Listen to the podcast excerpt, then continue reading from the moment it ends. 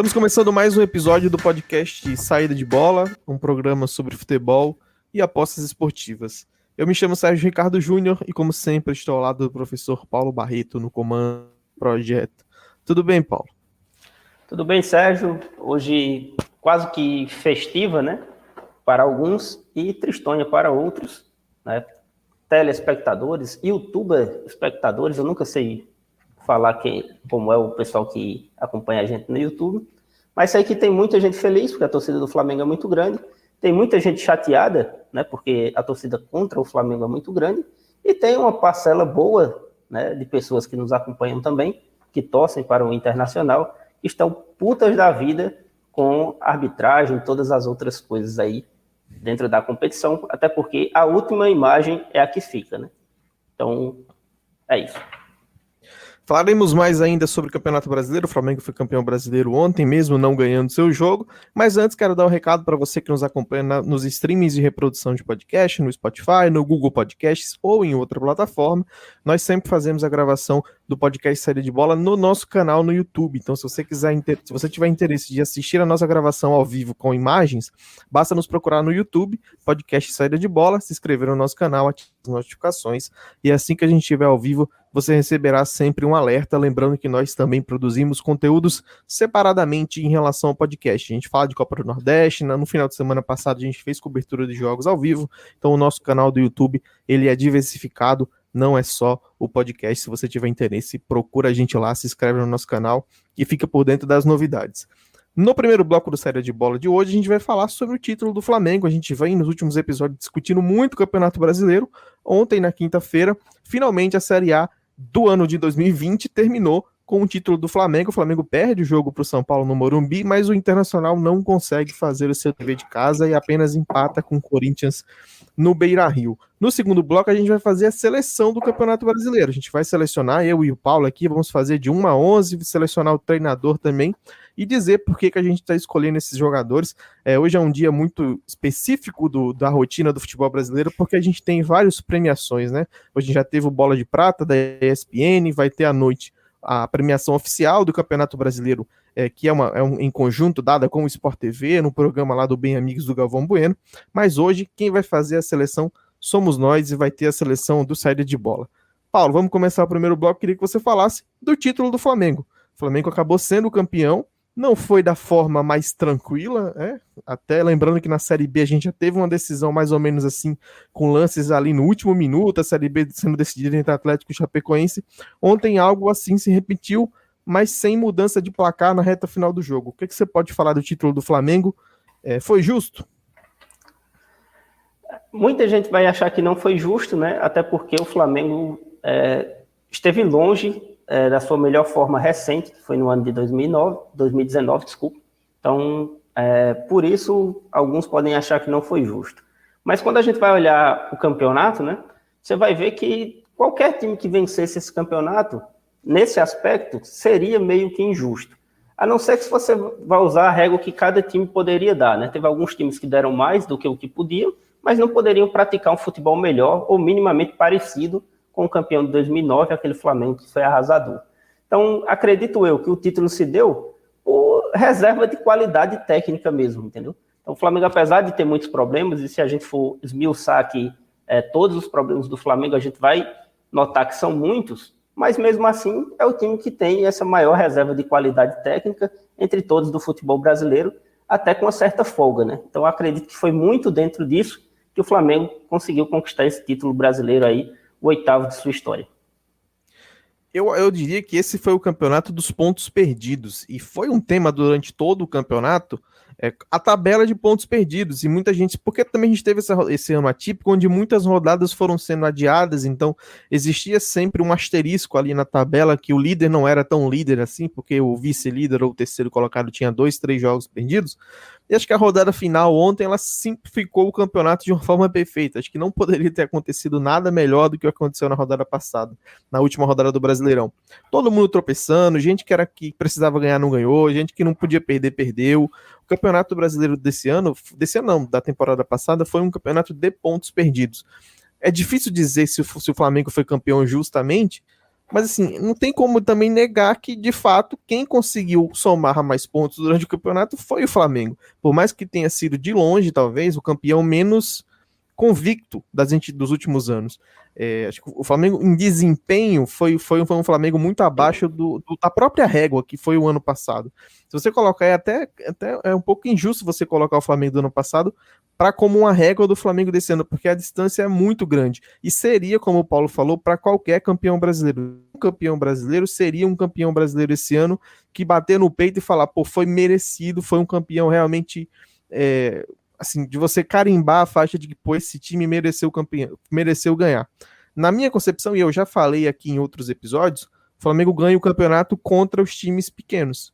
Foi justamente onde o São Paulo perde a liderança, deixando pontos contra times pequenos, e o Inter é, tinha dificuldade também em determinados jogos, principalmente fora de casa, contra esses times menores. O Flamengo era o time que ganhava de todo mundo que estava embaixo da tabela, por mais que tivesse muita dificuldade, é, o Flamengo ganhava dos times menores e acabava entregando pontos contra times maiores, caso é, do que aconteceu na rodada passada.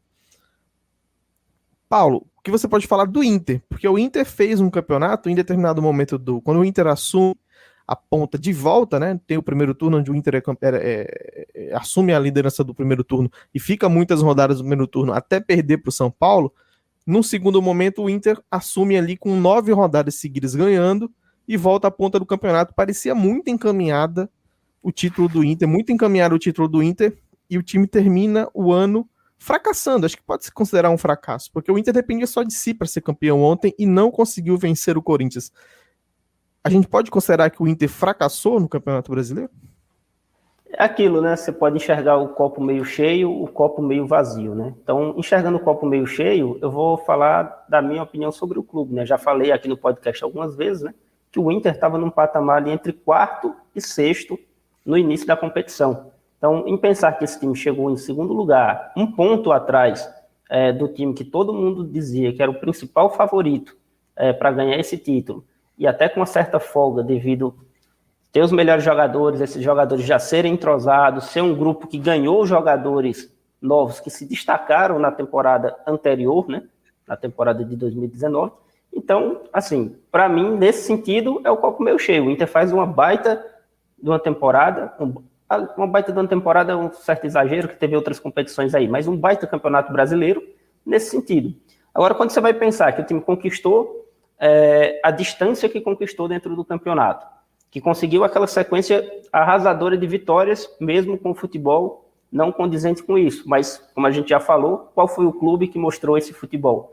Nenhum e você vê que não conseguiu vencer o esporte, e num jogo de confronto direto contra o Flamengo, nas duas partidas, não conseguiu vencer, nem em casa nem fora, então joga um balde de água fria. E para coroar tudo isso, né, ser a cereja do bolo da tristeza para o torcedor do Inter, é não ter vencido o Corinthians dentro de casa, né? Em que pese lances polêmicos na partida e tudo mais, mas foi o que realmente aconteceu. Quando a gente vai é, falar tudo isso, eu acho muito leviano quando a gente traz para uma partida apenas, porque o campeonato são 38 partidas e tem erros a favor e tem erros contra. Claro que eu não concordo com a regra.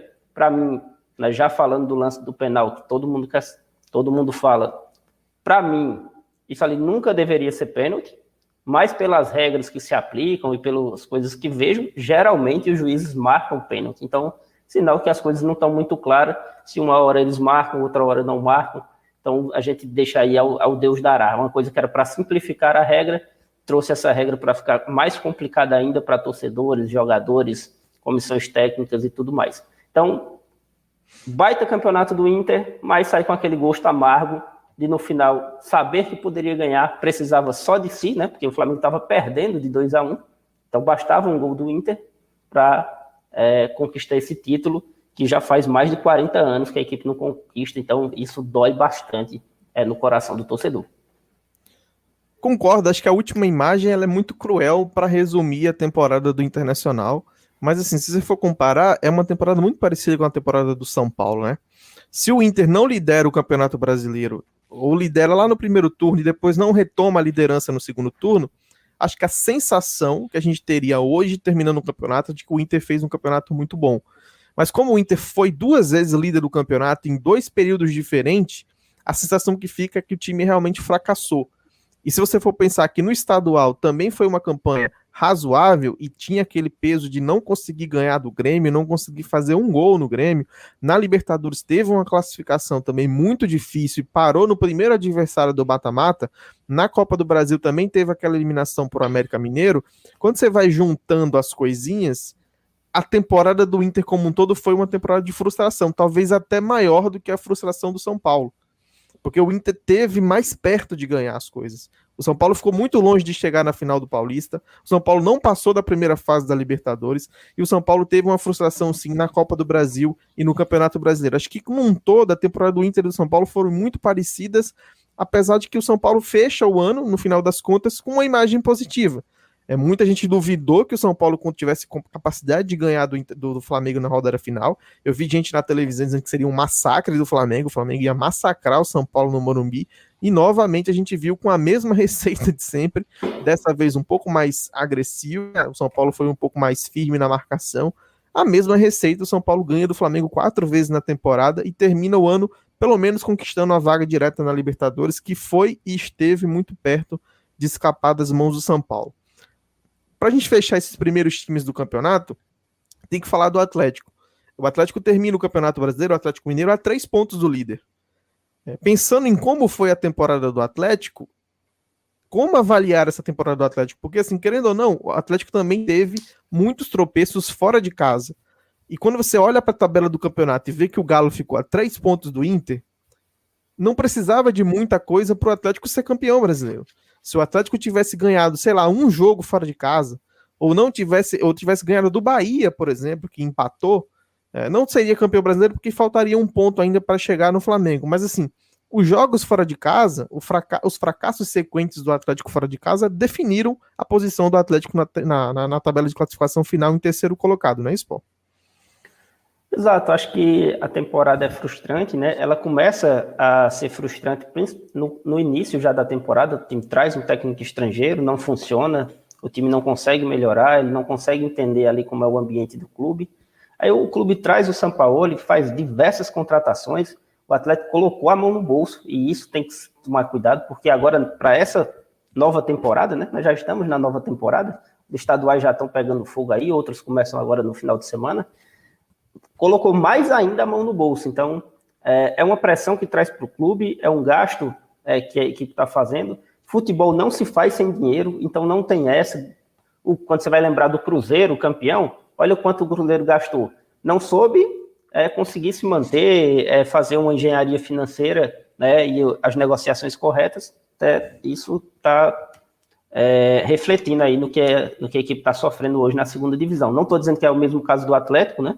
Mas pode ser, isso é para o time abrir o olho. Até mesmo o Flamengo, você imagina um Flamengo não campeão brasileiro, né, por mais saudável financeiramente que a equipe esteja hoje, que isso impactaria na temporada seguinte, né? Porque o Flamengo fez todo um planejamento é, de chegar em fases finais de todos os campeonatos e não chegou. Aí quando eu falo todos os campeonatos, é Copa do Brasil, é Libertadores e é Campeonato Brasileiro, porque para um time nesse nível que a gente está falando, é os campeonatos que importam. Campeonato estadual, Recopa que o Flamengo ganhou, essas coisas não, não contam. Né?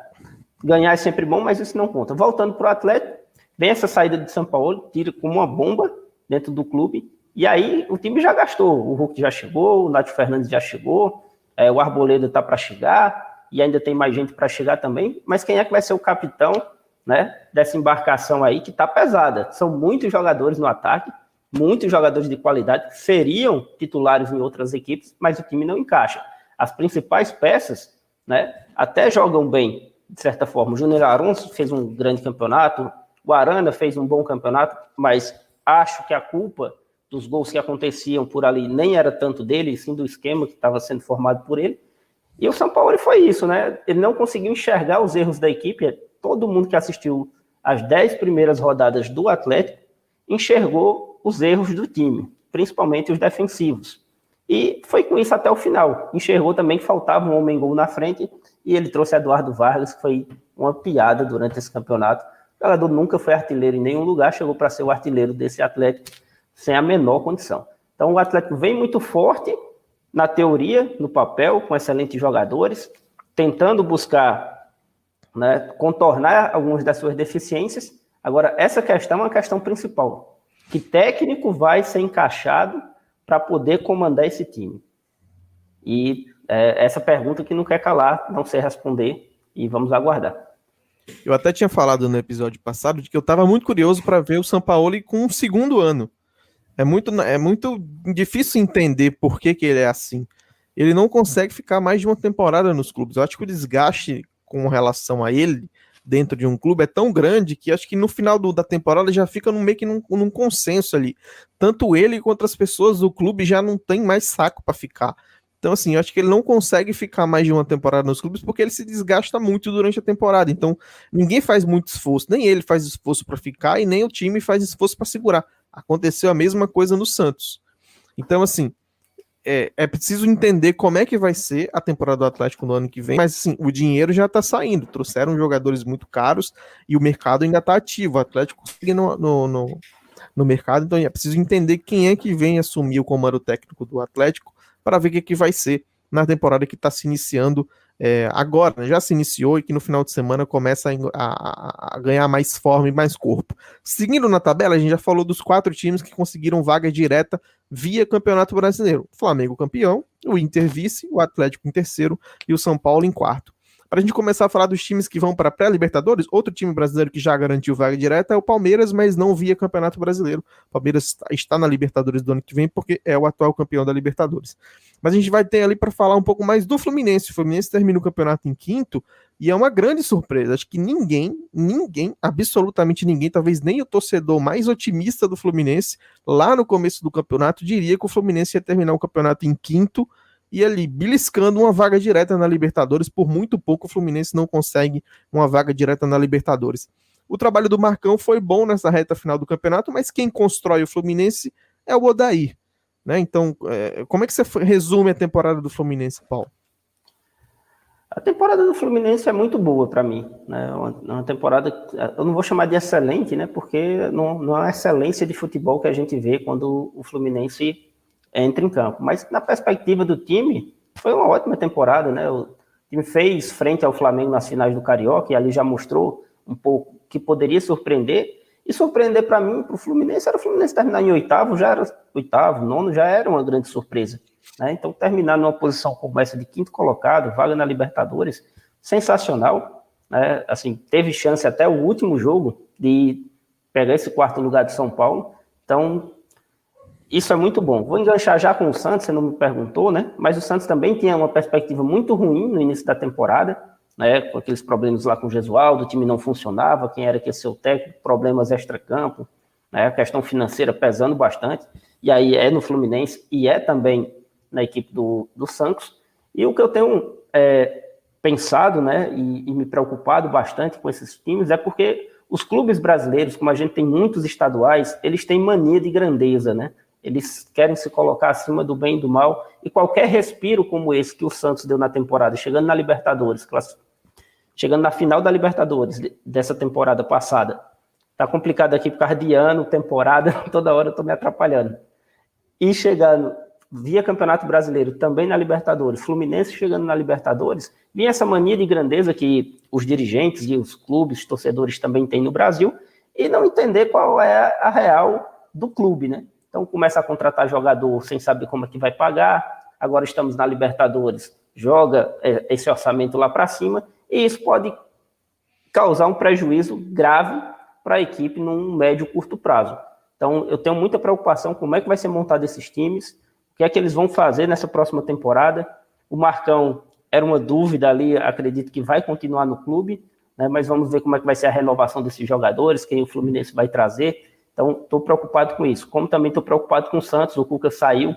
O que é que o Santos pretende fazer? O que é que o Santos é, vai buscar aí nessa nova temporada? Viu que os garotos deram muito certo, mas o Santos vai apostar em que agora? Então, minha preocupação é essa, essa mania de grandeza, essa coisa até meio que paranoica dos times brasileiros têm, e vem muito, assim, na minha visão, por conta do estadual, né? Quando você está acostumado muito a ganhar, e os times brasileiros em geral, né, que tem tradição estão acostumados a ganhar porque ganham o estadual. Se a gente tivesse só Campeonato Brasileiro, Copa do Brasil e Libertadores, então você ia ver que grandes clubes e grandes camisas passam períodos muito grandes sem vencer, e isso, de certa forma, é uma coisa até normal é, diante dessas situações que a gente vê aí por fora, né? Você vê um Milan, por exemplo, que já foi um dos reis da Europa, quanto tempo não faz frente nem no campeonato italiano.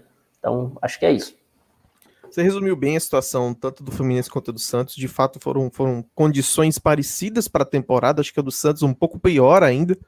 É, mas esses dois times já definiram um treinador, pelo menos já começaram na para a temporada que vem, né? O Fluminense já anunciou o Roger Machado como novo treinador. O Marcão volta a ser ali um, um, treinador interino, né, um, um, auxiliar fixo no clube, e o Santos anunciou o Ariel Holan, que é um treinador que já está há muito tempo sendo namorado pelos times brasileiros e que vem pela primeira vez para fazer um, um trabalho aqui no Brasil. Existe uma expectativa muito alta sobre ele há muito tempo. Ele fez boas campanhas, se não me engano, com o Independiente na, na Sul-Americana, aquela Sul-Americana que o Independiente ganha do Flamengo há dois anos atrás, acho.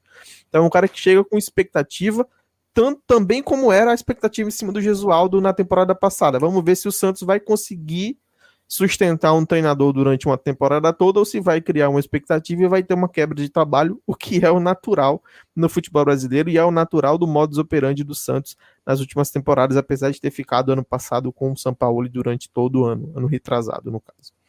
Para falar, para fechar os blocos dos times que vão para Libertadores, tem o Grêmio e o Palmeiras classificados também. Esses dois times chegam ali e conquistam essa vaga na Libertadores, meio que por não ter muita concorrência também. A gente viu que o bloco de baixo desse ano do Campeonato Brasileiro foi muito justo, assim, muitas equipes niveladas para num, ponto mais baixo do campeonato, então assim, já tem ali do décimo para baixo. Todo mundo em algum momento namorou com a zona de rebaixamento, namorou com o rebaixamento. A pontuação desses times ficou muito próxima então, assim, o Grêmio e o Palmeiras, mesmo não se dedicando totalmente ao Campeonato Brasileiro, acho que em nenhum momento da temporada esses times realmente se dedicaram ao Campeonato Brasileiro na pinta, na pegada de vamos ser campeão. Mas assim, o elenco dos caras é tão melhor e os adversários são tão num nível abaixo que eles vão conseguir a vaga de uma forma ou de outra. Não tem muito o que falar em relação ao Campeonato Brasileiro de Palmeiras e Grêmio, né, Paulo?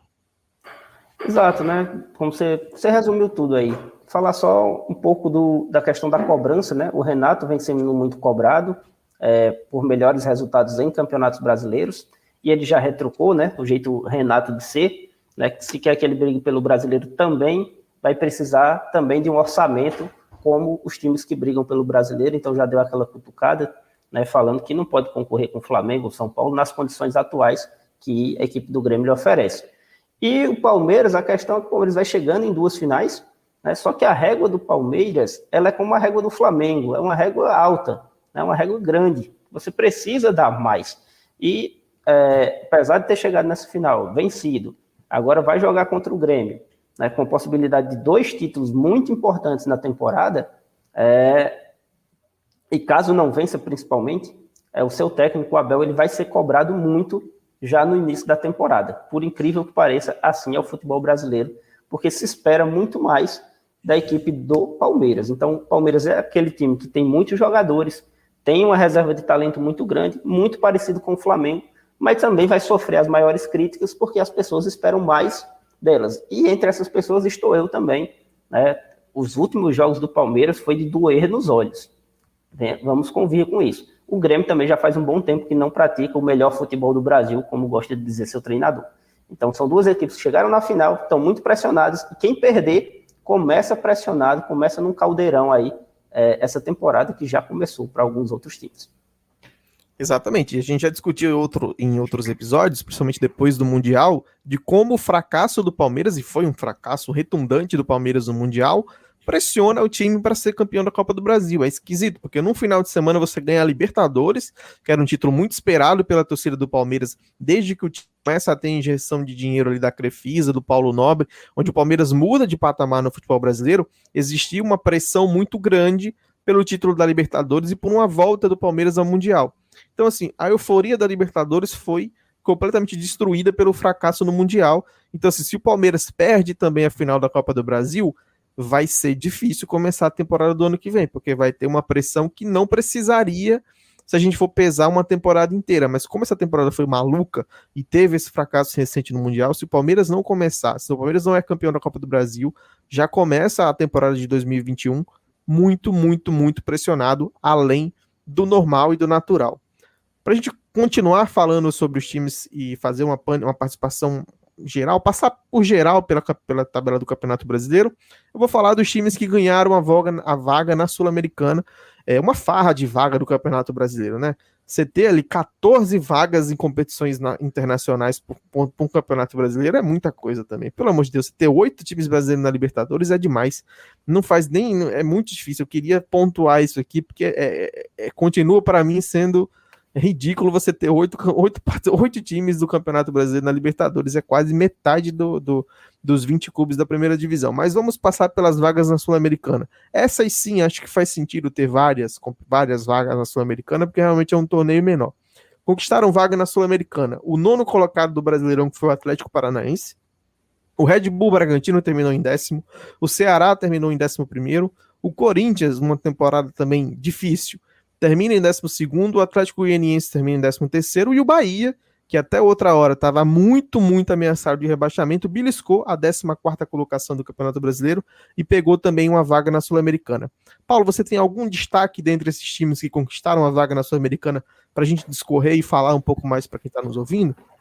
O meu destaque vem do, do, de uma coisa que a gente já falou antes, né? questão do Fluminense e do Santos aparecerem ali com essas vagas na Libertadores.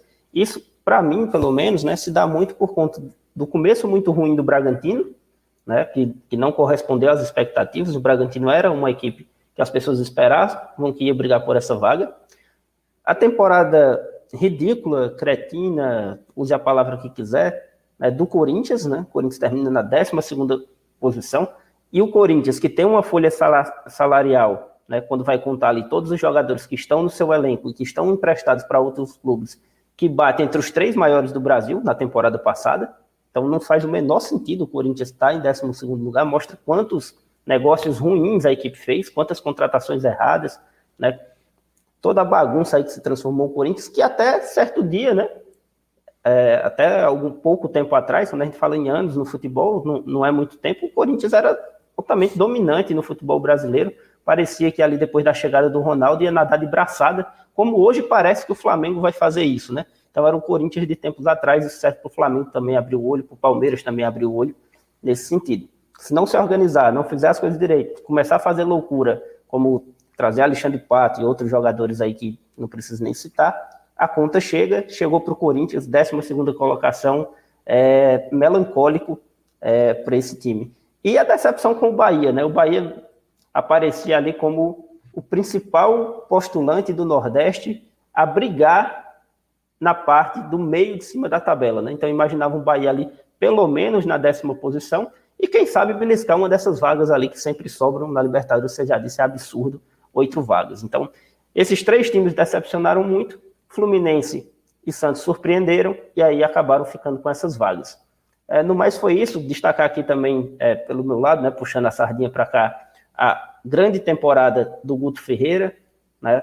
Vamos ver se ele vai continuar no, no, no, Ceará e consolidar ainda mais essa carreira dele. Ele, muitas vezes na carreira ele foi precipitado e alguns bons trabalhos que ele teve ele é, logo largou. Claro que depois no final de temporada não é logo, né? É uma temporada completa e tem algumas oportunidades que não se pode negar. Mas gostei muito do trabalho do Guto, gostei muito do que o Ceará fez Ceará descolou do Fortaleza, né? Então, eu acredito, muita gente colocava o Fortaleza na frente do Ceará e eu não fazia isso, né?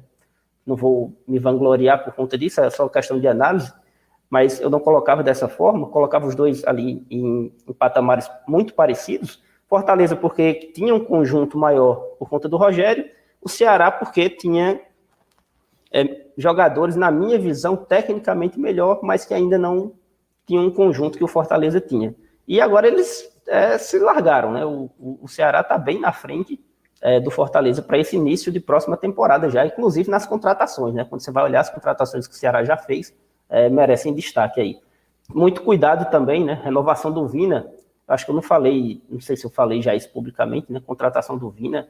É, por que, que eu digo contratação, né? Porque o Ceará teve que pagar ele não sair e aumentou o salário dele absurdamente para meio milhão de reais. Para mim é um absurdo né? Ele ganhava 180 mil, passou para meio milhão de reais. Não é de mim falar de, do quanto o cara ganha, se merece ou se não merece, mas um aumento salarial de três vezes mais é, não, não, faz muito sentido para um time como o Ceará, nesse momento, né, ter muito cuidado, porque vários jogadores se valorizaram e isso pode colocar uma corda no pescoço da equipe um pouquinho mais para frente, caso os resultados não venham. O Paulo já resumiu bem a participação desses times no Campeonato Brasileiro, tem um pouco a acrescentar, mas vou falar um pouquinho de cada um rapidamente. Acho que quem ganha desse bloco intermediário é o Atlético Paranaense, que fez novamente, e eu já tinha pegado um número que eu até ia falar nesse podcast, mas, no podcast passado, na verdade, e não, não, não, não trouxe aqui o dado para ser mais preciso, mas o segundo turno do Atlético Paranaense é uma coisa muito boa. E é uma coisa histórica. O Atlético Paranaense, nos últimos três ou quatro campeonatos, faz tem segue o mesmo padrão. Tem um primeiro turno ruim e num segundo turno quase perfeito, ganhando de todo mundo. Então o Atlético termina em nono e ganha ali uma vaga nas fases decisivas da Copa do Brasil por muito mérito, porque de fato o segundo turno do Atlético foi muito bom. O time cresceu desde a chegada do Paulo Autuori, o que é esquisito também, porque eu já questiono muito também, já questionei muito Paulo Tuori. Acho que muitos dos problemas do Botafogo desse rebaixamento tem a ver também com o começo de trabalho do Paulo Tuori. Enfim, o Red Bull Bragantino, para mim, termina numa posição ok. Era, era a posição que eu esperava realmente para o Bragantino, é, no frigir dos ovos, terminar ali numa décima colocação. Acho que era um time que tinha potencial para incomodar ali é, os times que ganharam essa vaga na Libertadores, caso de Grêmio e Palmeiras, para ter um pouco mais de dificuldade, para fazer esses times terem um pouco mais de dificuldade de conquistar uma vaga na Libertadores. Mas realmente o começo do Campeonato do Bragantino foi muito ruim e, e fez com que esse plano não, não acontecesse. O Ceará, eu vou elogiar o Ceará, o Paulo sabe, eu sou um cara mais exigente com o Ceará. Fui ano passado muito exigente com o Ceará, achava que o Ceará estava um pouco atrás do Fortaleza por causa do trabalho do Rogério. Então, quando o Rogério sai, é, o que o Paulo falava para mim começou a fazer muito sentido. Eram realmente times equiparados e o Ceará parece realmente que tinha um elenco e jogadores melhores do que o Fortaleza. E no final das contas, isso foi o que aconteceu. Foi o que aconteceu de verdade. Então a minha teoria anterior ela estava equivocada realmente, eram times parelhos e o Ceará tinha jogadores melhores. E essa temporada provou isso. Então fica aqui meu elogio ao Ceará, foi uma temporada realmente muito boa, esperava que o time fosse brigar para não cair. E acho que em determinado momento num pequeno curto espaço de tempo ali, duas ou três rodadas, foi que o Ceará visitou a zona de rebaixamento, mas no campeonato como um todo, o Ceará se manteve ali nesse bloco entre nono e décimo quarto colocado. A grande decepção, sem dúvida, é o Corinthians, não era um time para brigar por vaga na Libertadores, mas acho que 12 colocado para o Corinthians é muito longe de onde o Corinthians poderia estar. Tá. Acho que tanto o Red Bull Bragantino quanto o Corinthians poderiam ameaçar ali um G8. Acho que o Corinthians terminar muito atrás do Santos é assustador, porque, querendo ou não, o elenco do Corinthians e a situação financeira. A situação financeira do clube, né? A situação financeira do Corinthians é difícil. Acho que era isso que o, que o Ricardo estava falando né? Deu uma, uma bloqueadazinha, mas eu vou segurar aqui o podcast com vocês e falar dos dois times que ficaram ali na zona do limbo, né? Quem foram esses dois times que ficaram na zona do limbo? Esporte e Fortaleza. Esporte e Fortaleza, os dois times nordestinos, ficaram nessa zona que é a zona mais difícil de você ficar no campeonato, né? Porque só são duas vagas.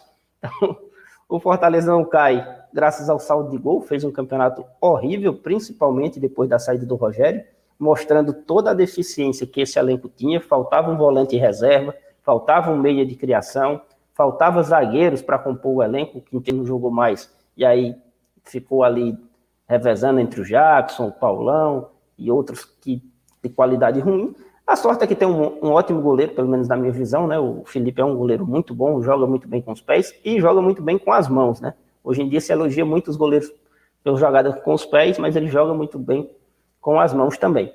Então, esporte para mim é uma surpresa, né? Apesar de não ter feito grande coisa no campeonato, mas era um dos meus principais candidatos a cair. No meio da competição, perde jogadores que estavam sendo destaques no time, jogadores que eu nem esperava que fossem destaques. Quando você vai olhar, não sei se é roubada de bola ou é, se é interceptação, mas o Lucas Mugni, o único argentino sem raça que eu conheço, estava ali entre os cinco primeiros do campeonato, antes de sair do, do, do, do campeonato. Quando você vai olhar a média, ele está entre os três primeiros do campeonato, só não lembro se é interceptação ou se é roubada de bola mesmo. Então, é, se superou, ficou na primeira divisão, que sirva de lição, é uma receita a mais para o clube, então espero um Fortaleza mais forte, espero também um esporte mais forte para essa próxima temporada. Paulo já adiantou o Esporte Fortaleza, porque eu pode, minha internet deu uma, deu uma enregulada aqui, né? Então eu perdi um pouco do contato com vocês, mas o Paulo prontamente segurou a live e continuou falando com a gente. Queria só destacar rapidamente o Atlético Goianiense. O Atlético Goianiense fez um, campanha, um campeonato muito bom. É, então, rapidamente destacando o Atlético Goianiense, porque a gente já está um pouco mais alongado no, no, no tempo. Vamos falar dos rebaixados é, o Vasco acabou ocupando aquela última vaga, que foi também um tema de discussão em outros episódios do podcast. A gente discutiu ali: será que é o Fortaleza que vai? Será que é o Bahia? Será que é o esporte? No final das contas, todos os nordestinos se mantiveram na primeira divisão, ainda bem pela, pela, pela representatividade da nossa região, e é muito, muito, é muito importante para o Nordeste ter muitos representantes na Série A e conseguir se manter, não só tê-los na Série A, como conseguir mantê-los é, em a segunda temporada que isso acontece. Então, é muito importante que isso seja, seja feito, assim, de, de, conseguirem se manter na Série A e permanecerem lá. Mas vamos falar rapidamente dos rebaixados, Paulo. O Vasco e o Botafogo vão representar o Rio de Janeiro na Série B. Dificilmente a Série B tem times do Rio de Janeiro, né? Porque a gente tem os quatro grandes e o resto que vem abaixo realmente não consegue nem se aproximar dos quatro grandes. E a gente vai ter logo dois representantes cariocas, não do jeito que a gente esperava, porque Botafogo e Vasco são muito grandes para jogar uma Série B o Goiás e Curitiba acompanham os quatro rebaixados. Foi justo esses a... rebaixamentos? Acho que sim, né? Se a montanha não vai a Maomé, né? Maomé vai a montanha. Então, Botafogo e Vasco fizeram isso aí. O Vasco basicamente ficou com a vaga que eu acreditava que seria do esporte. Né? Os outros três estavam na minha lista ali de rebaixados, junto, junto com o esporte. O Goiás, começar pelo, pelo Goiás, o Goiás é, foi muito sintomático, pra, pelo menos para mim, é uns amistosos que eu assisti do Goiás ali quando estava voltando da pandemia. E ali o, o, presidente do clube, alguns dirigentes ficavam é, conversando, atuando mais ou menos como comentarista do jogo, né? E o, a, as declarações eram em um tom assim muito apático, que o time ia do jeito que dava, que não poderia gastar, que não estava muito preocupado com receita. Quando ele falou ali da questão é, de como seria se a equipe tá, ia entrar com esse negócio de streaming também, que o Flamengo ameaçava fazer isso, tinha aquela problemática de, dos times que estavam fechados com a Turner, e ele disse que ia ficar quieto e esperar o que os outros iam fazer, então parecia que não tinha um plano muito certo, né, e que já esperava por uma, por uma temporada ruim, é, vale salientar também que o estadual do Goiás estava sendo é, ruim. Né? O, o Atlético Goianiense já despontava como um time melhor do que o Goiás desde o estadual, que paralisou e voltou agora, vai ter final, já teve final. Num... É tanto jogo que a gente está meio atrapalhado aqui. Então, o Goiás é isso. O Botafogo afundou aí durante a temporada, caiu numa coisa que os times nordestinos caíam muito, né? Que é apostar em estrelas e jogadores que já foram famosos, jogadores que já fizeram muito sucesso é, em clubes maiores. É, o, o, Botafogo partiu aí para jogadores internacionais e deu no que deu. O time que já estava em crise, no meio da temporada ali perdeu os patrocinadores, né? O, os donos lá da revista Piauí deixaram o clube e com razão, até porque eles queriam fazer uma coisa mais séria no clube e aqueles velhos dirigentes que a gente já conhece é, não, não deixaram, com medo de perder certo poder diante disso. Perdeu patrocinadores importantes, então é, situação muito difícil o Botafogo, né? Porque, como eu disse, o, o, time, quando ele é grande, né? E o Botafogo é um time grande, tem uma âncora que puxa para baixo, né? E é um peso muito grande. É como se estivesse no inércia, né? Quando está embalado, tem até o Flamengo, indo para o Flamengo, né? Deixou chegar, o Flamengo arrasta, né? Porque está embalado e tudo mais. Então, para separar uma caminhonete é muito difícil. Agora, também para tirar ela do lugar é muito complicado. E para tirar esse Botafogo do lugar vai ser muito complicado. O Vasco, ladeira abaixo, um time ruim, um time mal montado. Felipe Bastos foi o destaque do Vasco no início da competição, um jogador que não tem a menor condição de jogar a Série A. Eu estou muito é, falando muito do nome dos jogadores, né, e muito crítico em alguns, eu tenho que parar um pouquinho com isso. E, tinha o Benítez ali como sua reserva de talento no meio campo, mas um jogador não móvel, né, como também o Germancano, cara talhado para fazer gol, mas também que não tem mobilidade, para um time que a maioria dos jogos iam jogar na defesa, ter jogadores que não têm muita mobilidade é um fator complicador. Então, esses jogadores no, numa equipe né, que propõe mais o jogo, que joga mais no campo do adversário, poderiam ter rendido até muito mais. Então, o Cano foi quase que o destaque solitário aí da equipe do Vasco, que melancolicamente desceu para a segunda divisão. Vanderlei Luxemburgo, acho que enterra finalmente a sua carreira com, a, com essa última participação melancólica aí na equipe do Vasco. Não sei se eu esqueci de falar mais algum. Falei Vasco, Goiás, Curitiba, né? E o Curitiba, até mesmo junto com o Goiás, já está acostumado nessa, nessa gangorra. Sobe um ano, desce outro, sobe um ano, desce outro. O América é, faz muito isso também, vai subir nessa temporada. Aí vamos ver se consegue se manter. Acho que das vezes que o América sobe, essa talvez seja a que o clube esteja mais estruturado. Então, é isso. Merecido, né? Futebol péssimo. Outros times tiveram péssimo futebol no campeonato e esses conseguiram ser pior. Acho que dos quatro que caíram, por incrível que pareça, os dois maiores vão ter mais dificuldade para voltar ano que vem. Porque acho que os dois maiores, os dois times cariocas, têm situações financeiras hoje piores do que a de Curitiba e Goiás. Como o Paulo falou, uma coisa é você jogar naturalmente a Série B várias vezes, você está acostumado a subir, a descer, o time já tem a receita ali do que fazer para a temporada que vem. Vasco e Botafogo não, é sempre um choque muito grande e os dois times enfrentam problemas financeiros gravíssimos e que vão se agravar ainda mais numa temporada com as receitas diminuídas. Lembrando que a gente não tem mais aquela, aquela historinha de descer e permanecer com a cota da Série A num ano é, após a queda. Esse, é, já saiu isso, isso não funciona mais. Tanto é que o Cruzeiro não volta para a Série A, também um pouco por causa disso, porque o time ficou sem dinheiro, o time já estava muito endividado e não tinha dinheiro, não tinha cota de televisão para reforçar a equipe e fazer um time mais competitivo para voltar para a Série A.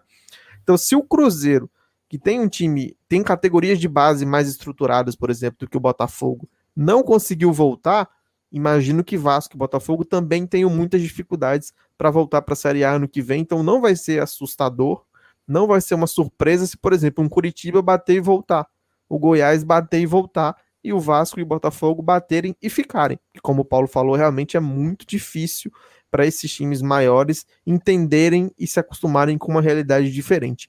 Vamos fechar o primeiro bloco, a gente já se estendeu muito, o primeiro bloco de 40 minutos. Vamos passar para a segunda, segunda parte do podcast, que é onde a gente vai fazer a seleção do Campeonato Brasileiro.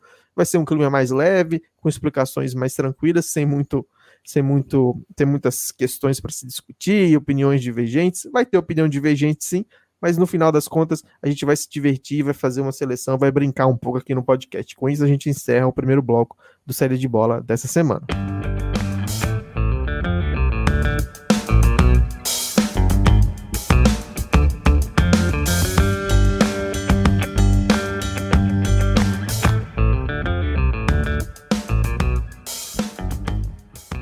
Começamos agora o segundo bloco do Série de Bola para formar a seleção do campeonato. A gente já teve, como eu falei na abertura, hoje pela manhã a gente está gravando o podcast na sexta-feira.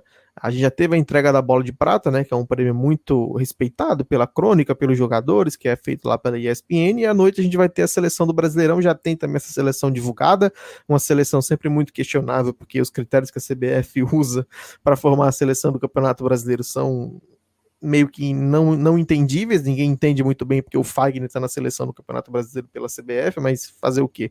Então a gente vai montar a nossa seleção. Eu gostaria que o que a gente vai falando de posição por posição. Eu não tinha combinado com o Paulo, então a gente vai combinar agora. Vamos fazer posição por posição e no final a gente passa a lista das nossas seleções de Campeonato Brasileiro. Paulo, quem foi o goleiro do Campeonato Brasileiro? Para a loucura dos São Paulinos, né?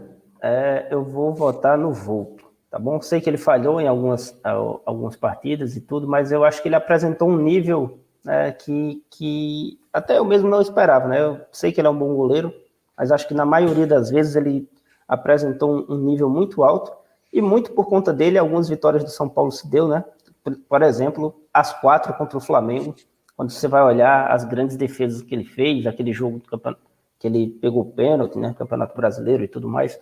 Um não, né? Pegou dois, se eu não me engano. O Flamengo perdeu dois pênaltis, não lembro agora, mas sempre sendo grande destaque. Então, apesar dessas falhas aí que ele teve, uma falha ou outra, é, vou ficar com ele. O seu voto, né? Que eu não vou adiantar, mas você já tinha me dito inteira que você ia votar. Também acredito que é um excelente goleiro e para mim hoje é o melhor goleiro do Brasil. O meu voto é no Everton do Palmeiras. E eu tomei esse. Foi, o, Volpe também estava na minha seleção. Foi o último jogador que eu troquei na seleção do campeonato. Mas eu, eu pesei as falhas decisivas. Acho que o Volpe, muito do São Paulo ter terminado ali com 63 pontos, tem a ver com o Volpe, para o bem e para o mal. Muitos daqueles 66 pontos foram garantidos pelo Volpe. Então, ele teve participação decisiva para o São Paulo não perder determinados jogos, e o São Paulo às vezes se esforça muito para perder determinados jogos. Então, ele estava ali no momento que precisou, mas ele também participou diretamente de falhas. Por exemplo, o São Paulo perde um clássico para o Santos que estava ganho na Vila Belmiro, por um posicionamento errado da defesa, de, por, uma, por uma formação errada de barreira que ele faz, uma falta do Marinho, ele deixa o Marinho chutar sozinho, e a gente sabe que o Marinho vem numa temporada muito boa, e naquele momento já fazia uma temporada muito boa.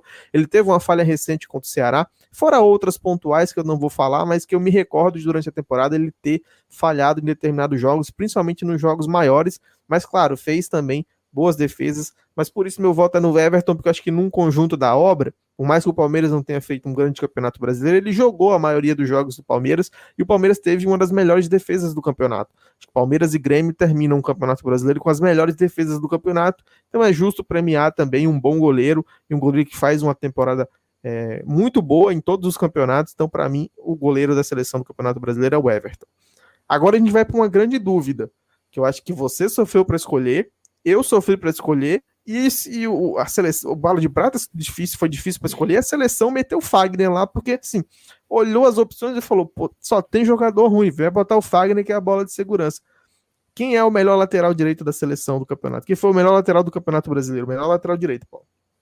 Lateral, lateral direito, lateral esquerda é sempre meio complicado né, em todas as competições. Você vê que o, o Marcelo e o Daniel Alves ganharam muitas vezes, é, quase que no automático ali na, na eleição da FIFA, né? Então, eles são grandes jogadores. E quando se vê ali na temporada que ninguém se destacava muito, quem? Daniel Alves, Fagner. Então, a, desculpa, Daniel Alves e Marcelo. Marcelo.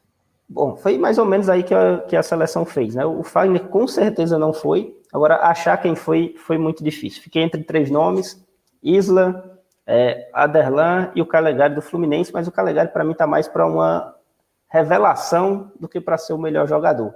Eu vou ficar com o Aderlan do, do, do, Bragantino por conta da constância. Né? O Isla chegou muito bem no Flamengo, tem algumas coisas que ele faz muito bem e muito melhor do que os jogadores que a gente costuma ver aqui pelo Brasil mas ele tem muitas deficiências defensivas e isso ficou claro em alguns momentos chaves ali para o Flamengo. Então vou ficar com o Aderlan sem muita convicção e por falta de opção. Eu concordo, meu lateral direito também é o Aderlan e eu vou já começar a explicar o meu critério dessa seleção porque eu sei que vai dar polêmica no final. Meu critério é por rendimento constante. Eu não estou dizendo que esses caras são os melhores das posições dele, e eu não estou dizendo que talvez eles nem sejam de fato os melhores do Campeonato Brasileiro. Mas o meu critério foi quem constantemente manteve o nível, quem fez um rendimento, quem teve um rendimento constante durante o Campeonato Brasileiro. Porque, por exemplo, na minha seleção do Brasileirão, que eu vou falar para vocês, só tem um jogador do Flamengo. E o Flamengo foi campeão brasileiro. Mas assim, é desempenho individual, é quem individualmente se desempenhou melhor com mais constância e acho que o Aderlan entra nessa faixa. Eu já tinha falado do Aderlan ano passado na Série B. Para mim, ele foi sim, junto do, do, do Claudinho, um dos principais jogadores do Bragantino na campanha da Série B e foi novamente um dos principais jogadores do Bragantino na campanha na Série A. É um lateral já experiente, não é um lateral novo, por isso que não é um lateral que, que, o mercado interno olha com bons olhos. Já é um cara que tem seus 28, 29 anos, já é um jogador experiente, mas é um lateral muito seguro, é um cara que mantém, ele é um lateral nota 6,5 constantemente. Ele não tem grandes exibições, mas ele também não tem exibições ruins e é um cara construtor. Ele tem muitas assistências, ele participa muito da saída de bola do Bragantino e da construção de jogadas do Bragantino, porque ele não é um lateral de linha de fundo, ele é um lateral construtor, ele é um lateral que puxa normalmente as jogadas por meio para o meio e constrói ali quase como um meio-campista. Então, meu voto também é o Oderlan para lateral direita. Paulo, vamos adiantar, por causa do tempo, vamos falar logo os dois zagueiros. Quem são os seus dois zagueiros da seleção do Campeonato Brasileiro? Ah, eu vou ficar. É que você falou, né?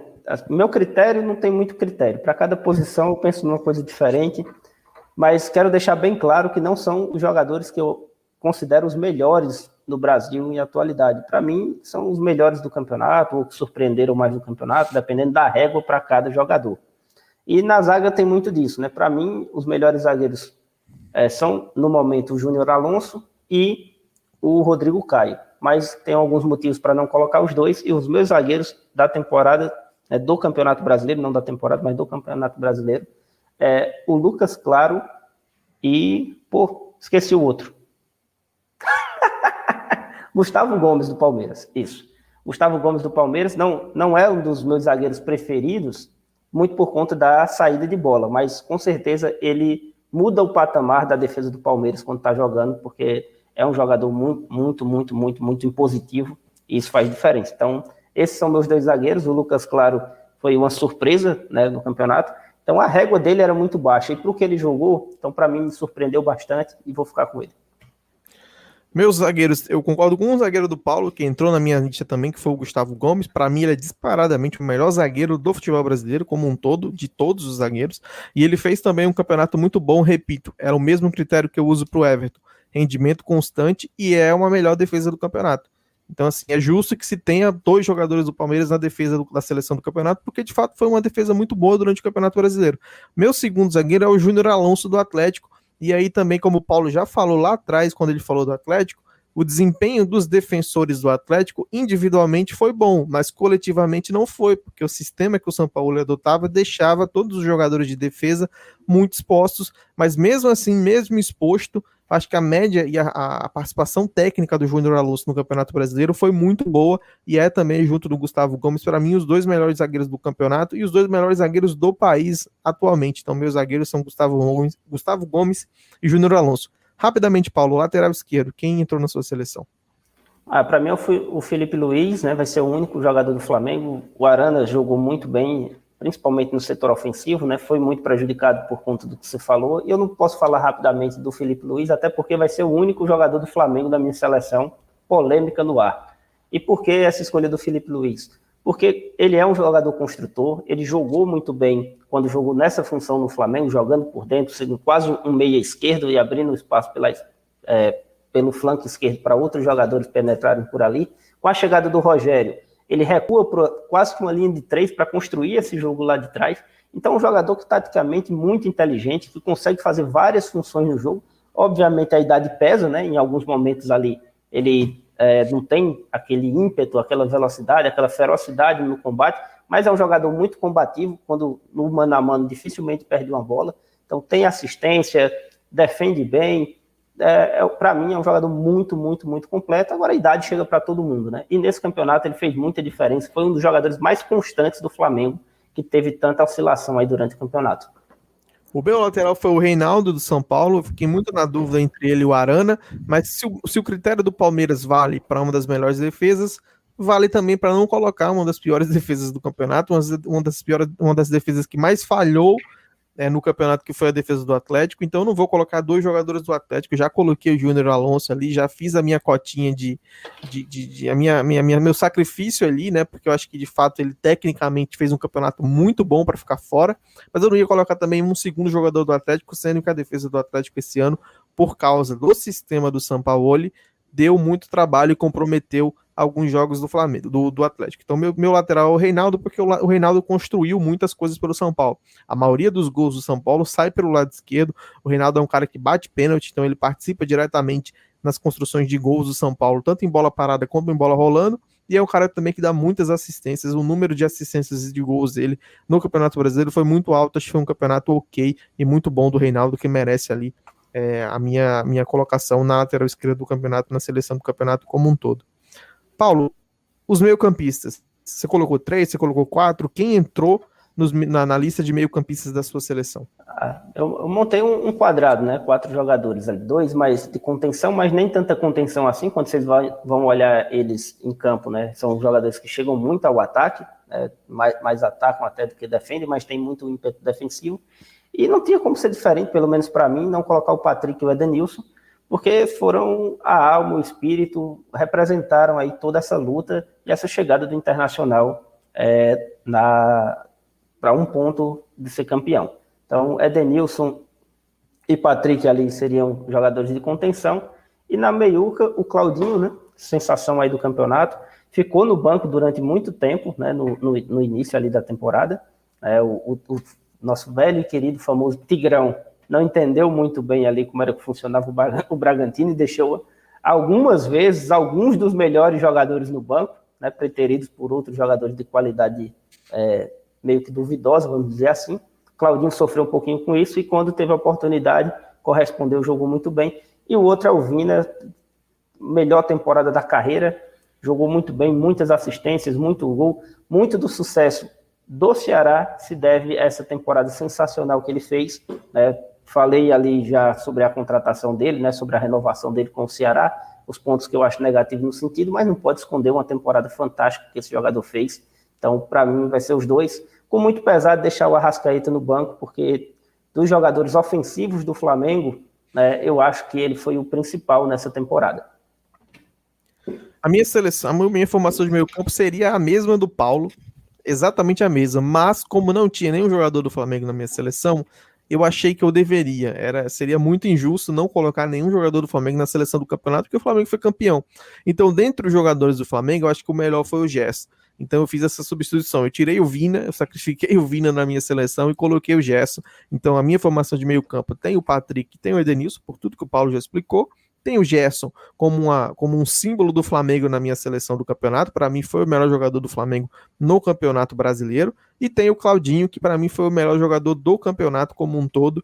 E foi um dos artilheiros, então é, é, o camisa 10 da seleção do Campeonato Brasileiro. Não tem como discutir, porque o campeonato dele foi muito bom. Mais uma grande temporada do Claudinho. Então, minhas, o meu, meu meio campo tem Patrick, Gerson, Edenilson e Claudinho. Para a gente fechar os 11 titulares, os jogadores, quem são os dois atacantes que ficaram aí selecionados na sua lista, Paulo? Ah, Marinho, né? Também outro melhor temporada da carreira, jogou demais, é, carregou muito esses Santos aí é, nas costas, às vezes até de forma exagerada, né? O, o, Marinho dentro de campo ele é meio exagerado nas reclamações, na maneira de lidar com o adversário, com seus companheiros e tudo mais.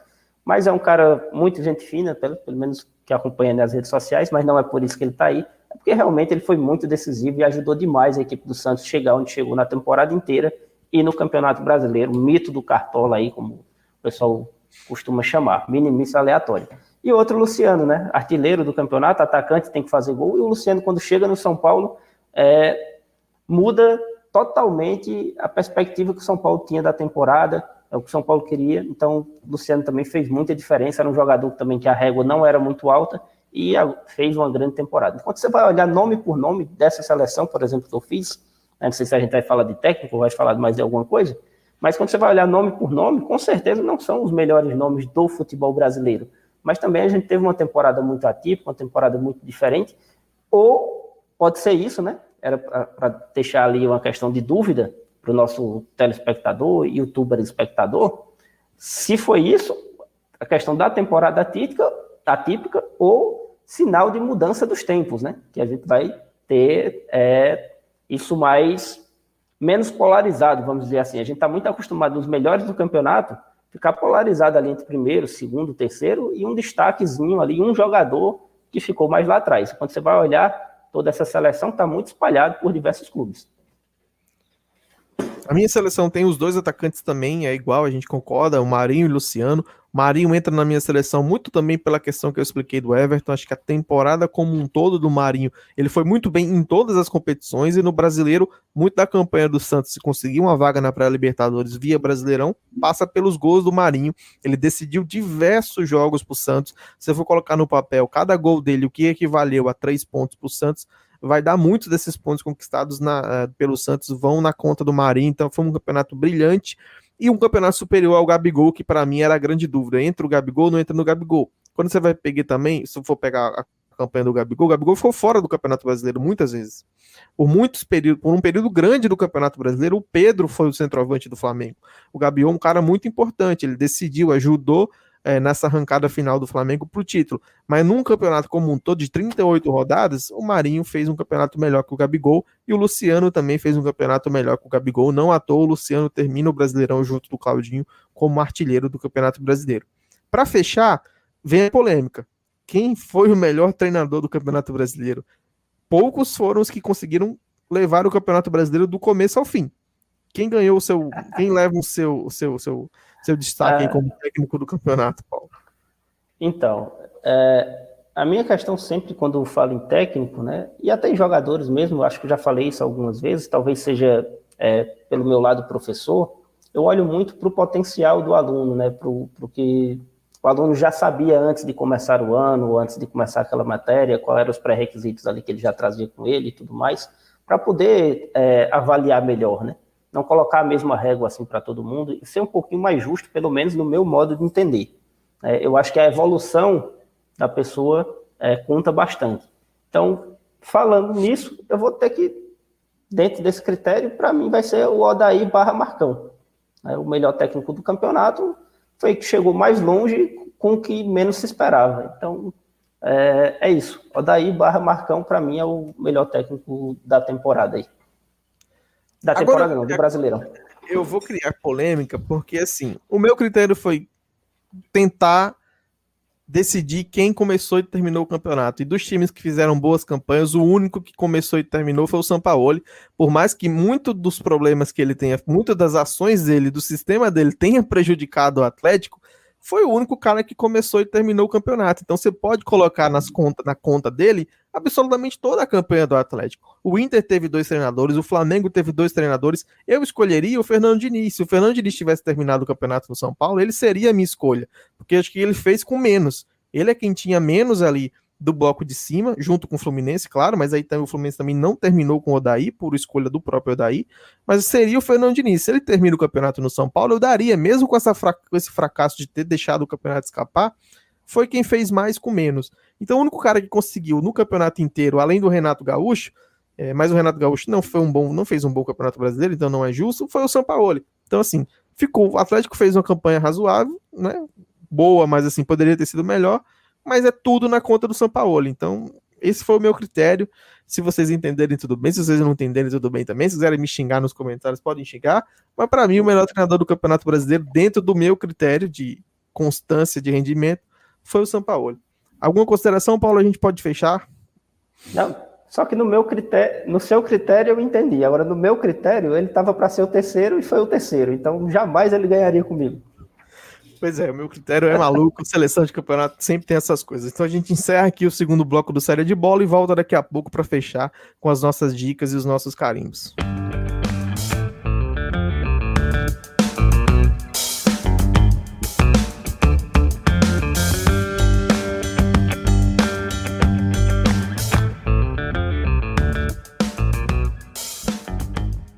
Vamos começar o terceiro e último bloco agora do Saída de Bola. É, e eu quero dar para o Paulo, já deixar para o Paulo fazer tudo de uma vez, Paulo. Quem foi o seu carimbo de arretado, de peba e a sua dica? Ah, eu vou dar o, o carimbo de arretado aí para essa grande temporada de alguns jogadores, né, que a gente não esperava, né? Do Galhardo, né, por mais da polêmica aí no final, teve contundido também, mas foi durante muito tempo o, o cara, o Vinícius, né, o Vina agora, né? Talvez a numerologia, não sei como é que chama lá que troca o nome, mudou o nome do cara, o cara começou a arrebentar, o Marinho mesmo, então o Claudinho também, que apareceu muito bem. Então, a, a, esses jogadores que fizeram, alguns deles, a melhor temporada de suas carreiras, então vai, vai esse destaque positivo é, para esses jogadores. O meu destaque negativo vai para uma seleção que eu montei aqui, né, que eu chamei aqui Prêmio Bola de Raiva, né, que são aqueles jogadores que fizeram mais raiva durante a temporada e convido aqui todos os nossos youtubers, né, pessoal que está youtubers eu acho que é nós mesmos, né, que estamos fazendo. Os que assistem ainda não sei o nome, vou procurar como é o nome. Pessoal que está assistindo a gente para comentar aqui qual foi o jogador, quais foram aqueles jogadores que fizeram mais raiva a você durante toda a temporada. Então, a minha seleção é Fernando Praz, chega para ser o principal goleiro do Ceará, né, e acabar com o problema do gol que o Ceará tinha e falha demais durante a temporada, termina como reserva do Richard, pelo amor de Deus, do Richard, não tem a menor condição. Zeca, cogitado por grandes clubes e por seleção brasileira, termina como terceiro reserva no Bahia, então outra temporada horrível. A zaga, não tinha, a zaga é do campeão na seleção, na seleção da, dos melhores, só teve um do Flamengo. Na seleção das decepções, da raiva, tem dois do Flamengo. Gustavo Henrique e Léo Pereira chegam com muito destaque e conseguem falhar bizonhamente em diversas partidas.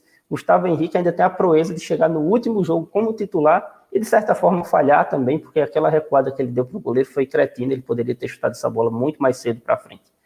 Sid Clay, 845 quilos no Corinthians, nunca conseguiu emagrecer, nem conseguiu jogar. Hernanes no São Paulo, para mim, é até chato falar, porque eu gosto muito da pessoa do Hernandes, de como ele se coloca, um cara sensacional, mas a peso de ouro, porque o Hernandes é um salário muito alto, né? ser um jogador só para completar o grupo, para motivacional, o, o, líder e tudo mais, é muito pouco. Então também vai entrar nessa, nessa seara aí. Da Alessandro, né, que deixa de forma melancólica o Inter ali na, em determinado momento, mas quando estava jogando também não contribuía tanto. Luan, não preciso nem explicar, né? A torcida do Corinthians adora. No futebol e apostas ali, eu estou com três corintianos, então todo dia eu vejo os caras metendo o pau no Luan. Então, aí é, esse aí é o concurso.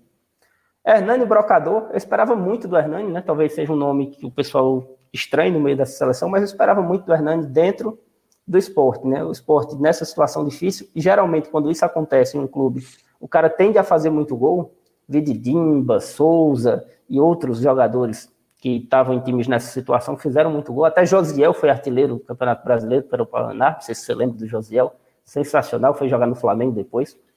É, Eduardo Vargas chega para ser o homem gol do Atlético. Isso foi uma piada antes de chegar. Isso foi uma piada pronta, eu critiquei, mas fiz questão de pontuar ele aqui. E David, né, que matou o torcedor de raiva, o torcedor do, do da equipe do Fortaleza. Né? Inclusive, falei bastante do David nos meus canais. E é isso. Maior contratação da história do Fortaleza e deu no que deu. O meu carimbo de Peba vai para o Internacional, porque foi o único mandante a não vencer o seu jogo na rodada final do Campeonato Brasileiro. Todos os outros nove mandantes venceram os jogos. O Inter, que era o time que precisava vencer, foi o único que não conseguiu superar o Corinthians. Então, acho que isso merece um carimba de, de, de peba da semana, porque, pô, o único time que não precisava, que o único time que precisava vencer não ganhou. Todos os outros, assim, o, Flamengo, o Fluminense e o São Paulo também precisavam ganhar, né? Fora as outras vagas que tinham. É muito injusto eu falar que os outros não precisavam.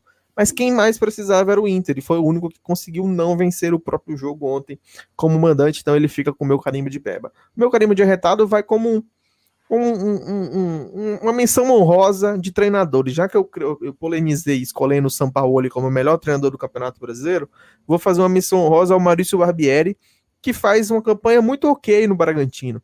Acho que se ele não chega no Bragantino, Bragantino visitou a zona de rebaixamento e permaneceu na zona de rebaixamento durante boa parte do campeonato, principalmente no primeiro turno. Time ficou ali na, na 19 colocação. Não sei se em algum momento foi lanterna do campeonato, mas esteve na zona de baixo da, da tabela durante muito tempo.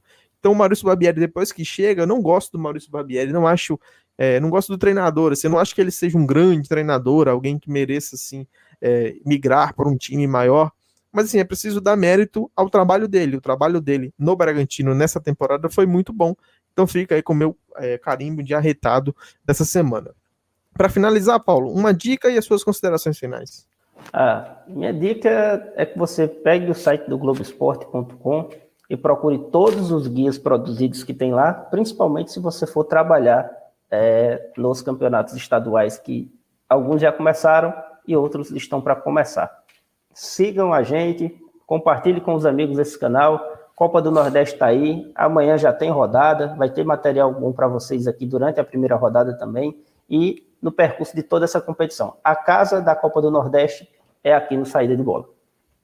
Minha dica é a mesa do Paulo. Semana passada a gente concordou também, e essa semana a gente vai concordar de novo. A minha dica é realmente acompanhe o trabalho que é feito no Globoesporte.com. A gente já teve muitos campeonatos estaduais começando e tem outros que vão começar no final de semana. O Campeonato Paulista, por exemplo, que é um grande campeonato visado pelas casas de apostas e pelos apostadores. Procurem, acesse o Globoesporte.com, ge.com e acessem, busquem ou joguem no Google, em algum, algum buscador aí é, de, de, internet, que vocês vão achar os guias, os guias dos estaduais feitos pela equipe do Globoesporte.com. O material é muito bom, é muito confiável. Com isso, a gente encerra o podcast, o episódio do podcast dessa semana e volta na semana que vem com outras novidades, com outros assuntos. Obrigado pela paciência, por ter nos ouvido e até mais.